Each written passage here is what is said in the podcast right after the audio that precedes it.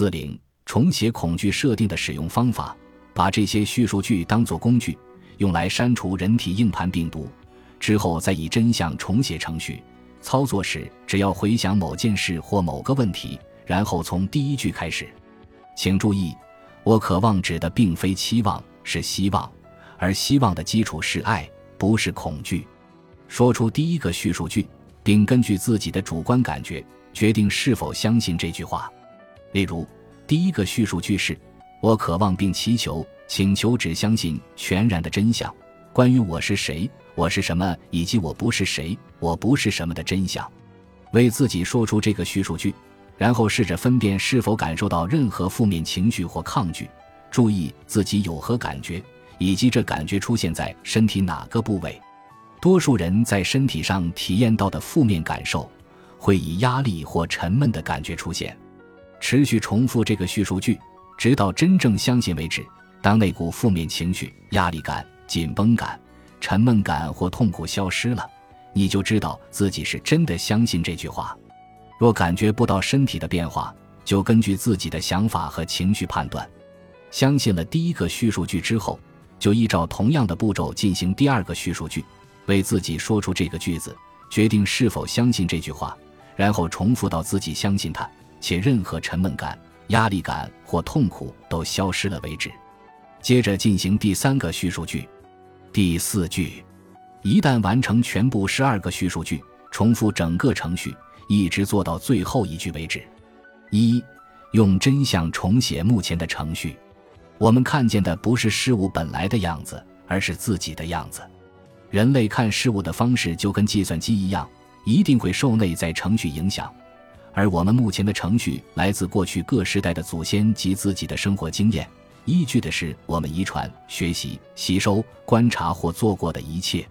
最后，每个人的程序里都存在着真相与谎言。无论我们父母的出发点有多好，或者自己多么努力生活，然而，若希望过上自己想要的生活，就必须摆脱基于恐惧的错误程序。请了解，你的程序不等于你。如果你有人体硬盘病毒，就把这些病毒想成正在你的灵心引发负面连锁反应的刺。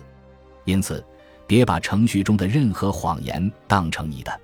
我们将使用这项工具移除这些刺，让你发挥与生俱来的功能，持续制造快乐、健康、成功。第一个步骤就是用真相重写你的程序，而且只用全然的真相。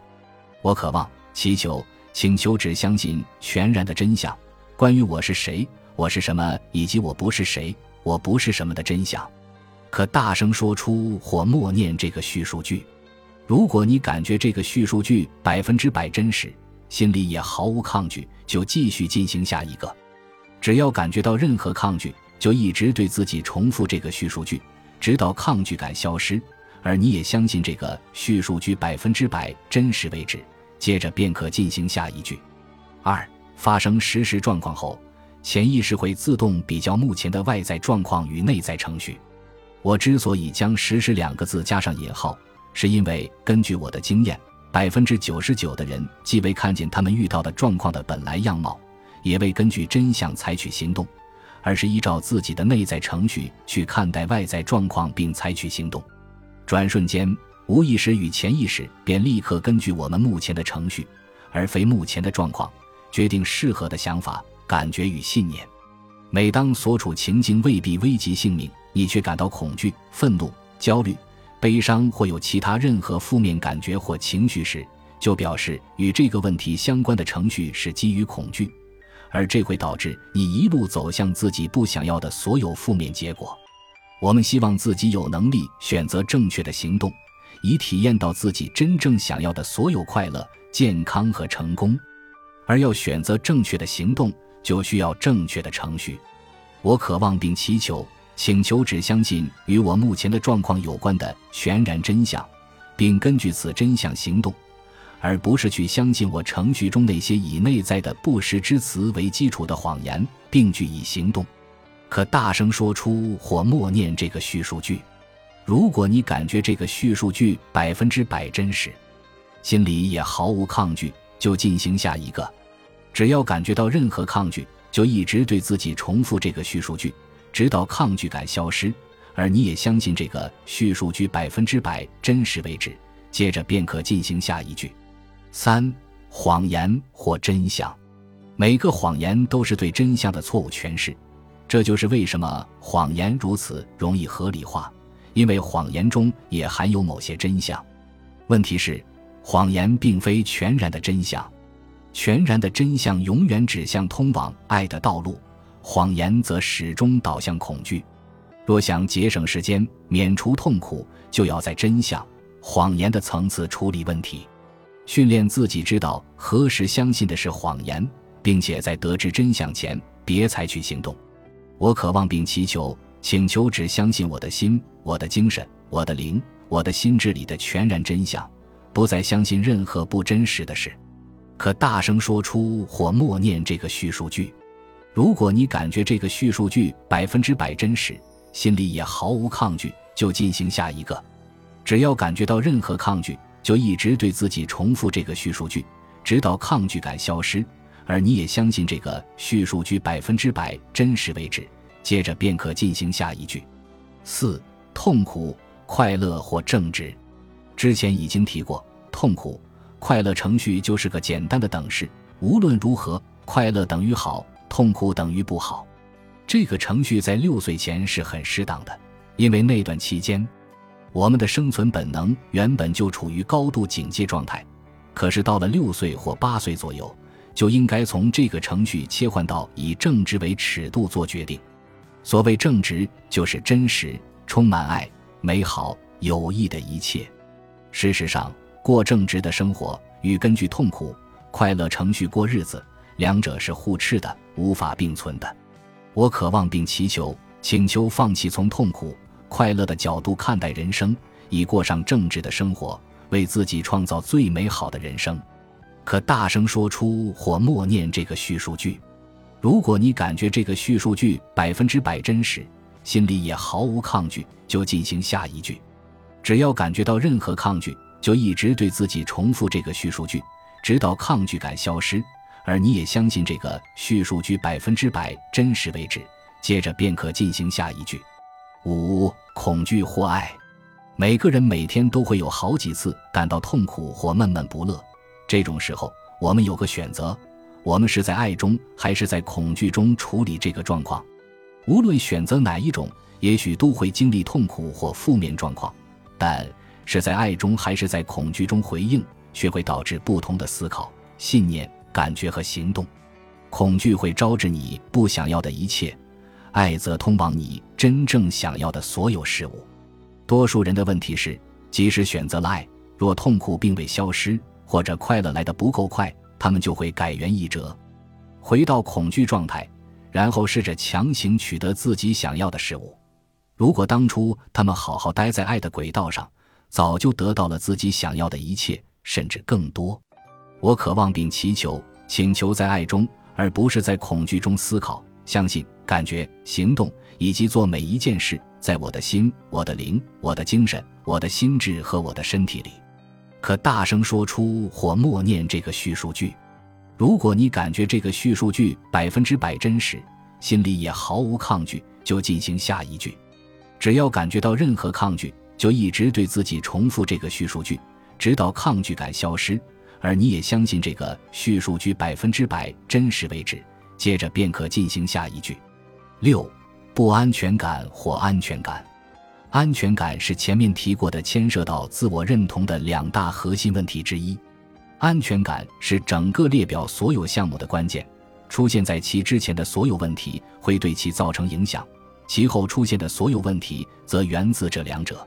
安全感和重要感密不可分，有时安全感先于重要感出现，因而影响了重要感；有时重要感比安全感出现的早，因而影响了安全感。安全感是外在的，也是内在的，而且一定跟我们是觉得安全与被接纳，还是不安全与被拒绝有关。我渴望并祈求、请求放弃那些与安全感、接纳、安全有关的恐惧和谎言。这样我才能拥有安全感、接纳和安全。可大声说出或默念这个叙述句。如果你感觉这个叙述句百分之百真实，心里也毫无抗拒，就进行下一句。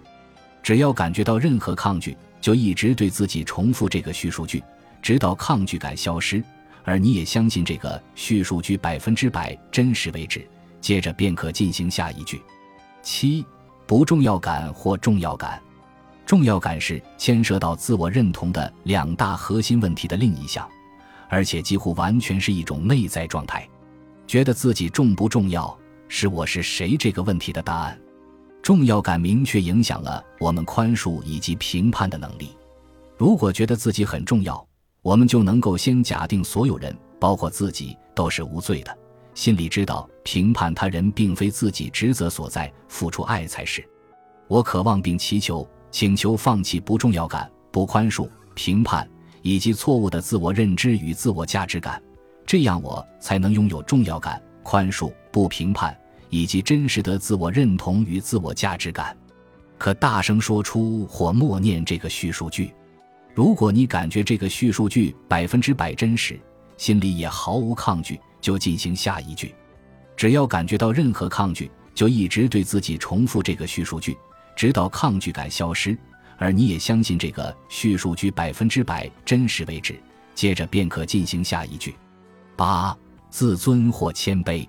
谦卑是受世人误解最深的特质。谦卑不表示软弱或没骨气，而是代表相信与自己有关的真相。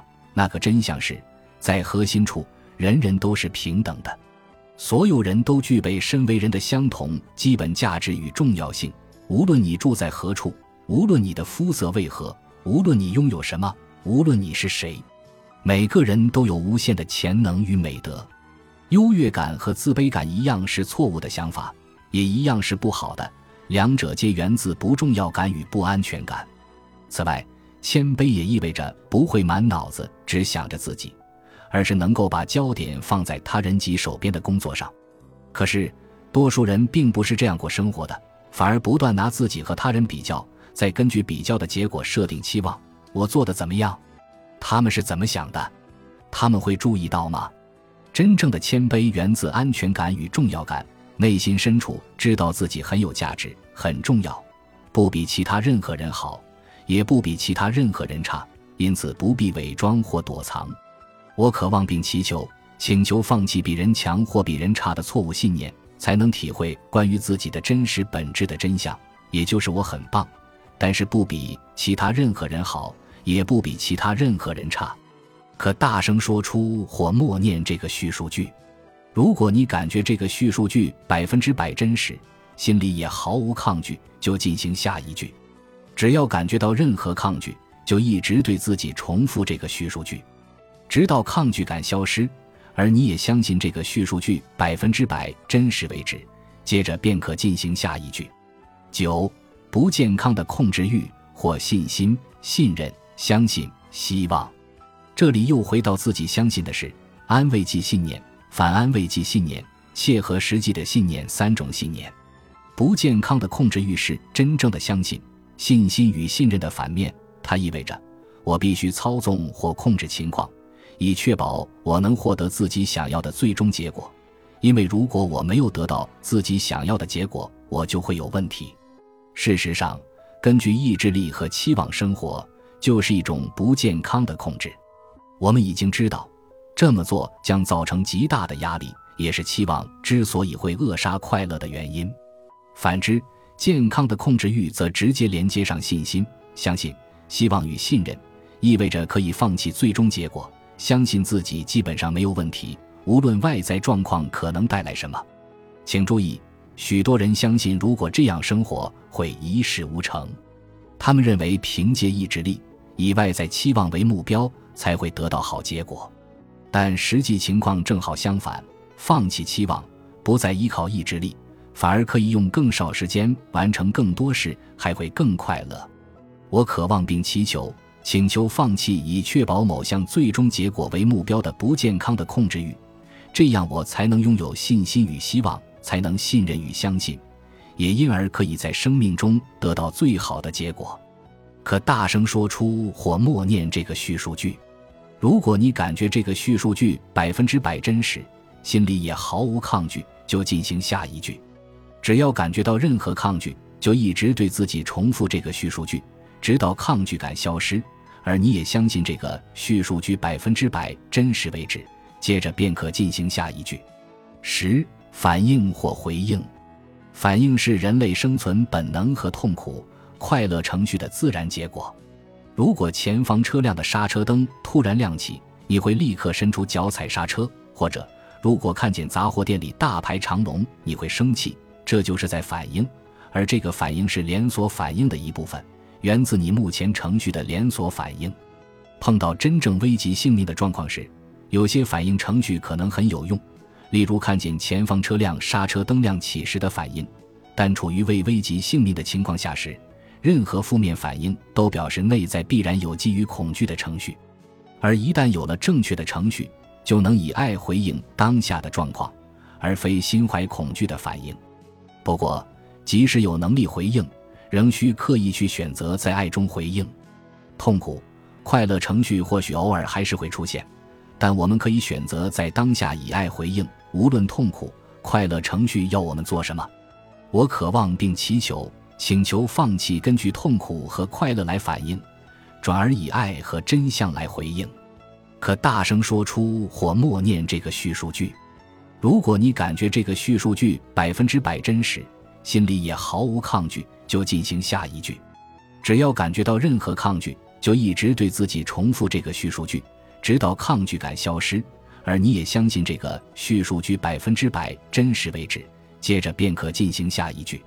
十一，自私的行动或充满爱的行动，一旦决定要反应或回应，下一个步骤就是采取行动。你的行动是出于私利还是基于爱？这个步骤与做什么无关，而是跟为什么做有关。你做事是以自己或他人为中心，还是以爱对待自己和他人？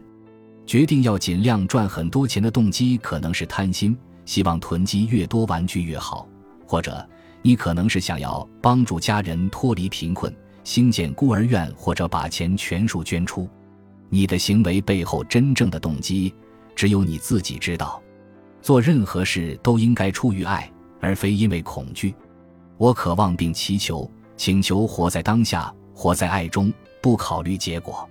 可大声说出或默念这个叙述句。如果你感觉这个叙述句百分之百真实，心里也毫无抗拒，就进行下一句。只要感觉到任何抗拒，就一直对自己重复这个叙述句，直到抗拒感消失，而你也相信这个叙述句百分之百真实为止。接着便可进行下一句。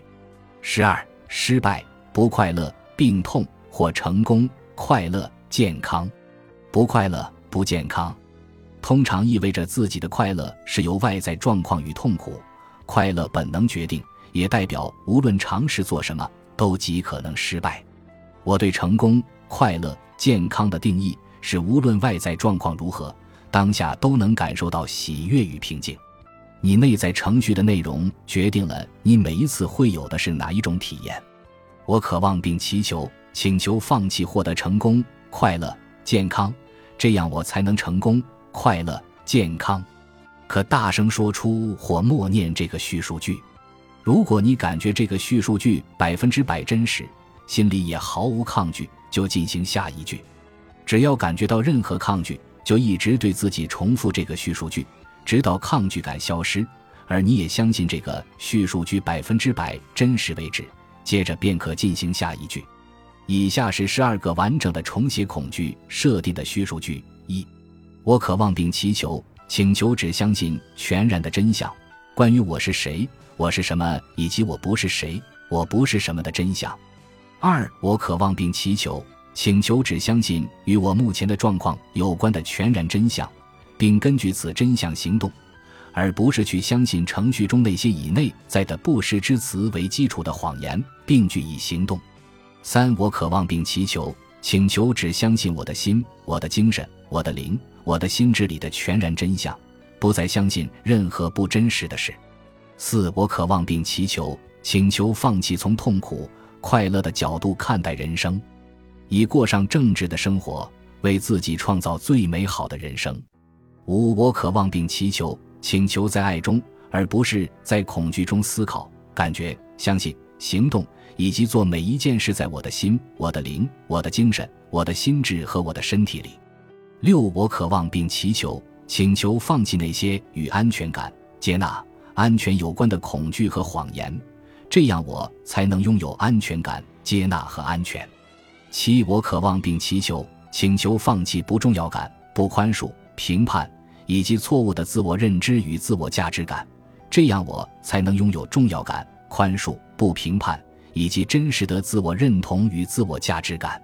八，我渴望并祈求、请求放弃比人强或比人差的错误信念，才能体会关于自己的真实本质的真相，也就是我很棒，但是不比其他任何人好，也不比任何人差。九，我渴望并祈求、请求放弃以确保某项最终结果为目标的不健康控制欲。这样，我才能拥有信心与希望，才能信任与相信，也因而可以在生命中得到最好的结果。十，我渴望并祈求、请求放弃根据痛苦和快乐来反应，转而以爱和真相来回应。十一，我渴望并祈求、请求活在当下，活在爱中，不考虑结果。十二，我渴望并祈求、请求放弃获得成功、快乐、健康。这样我才能成功、快乐、健康。记住，直到真正相信所有的语句，这项工具才算操作完成。请一直重复执行这些句子，直到你可以相信为止。在那之前，针对你目前正在处理的任何问题，每天执行这些叙述句一两次。一旦彻底删除病毒，并在连锁反应的每一阶段以真相重写心智和灵心的程序。你会看到，你现在的程序每次都能带来正面结果，且造成深远影响，甚至大到别人可能都认不出你来。我有一名中年妇女患者，她试过世界上每一种励志法，他的婚姻出了问题，体重过重，不健康也不快乐。事实上，他是我碰到过的思考最负面、最愤愤不平的人。每一次来。他都会喋喋不休地诉说别人如何欺负他，连我听了都心情大受影响。要不是这样，我会很健康的。如果没发生这件事，我就会赚一大笔钱。这世界真是烂透了，不适合人住。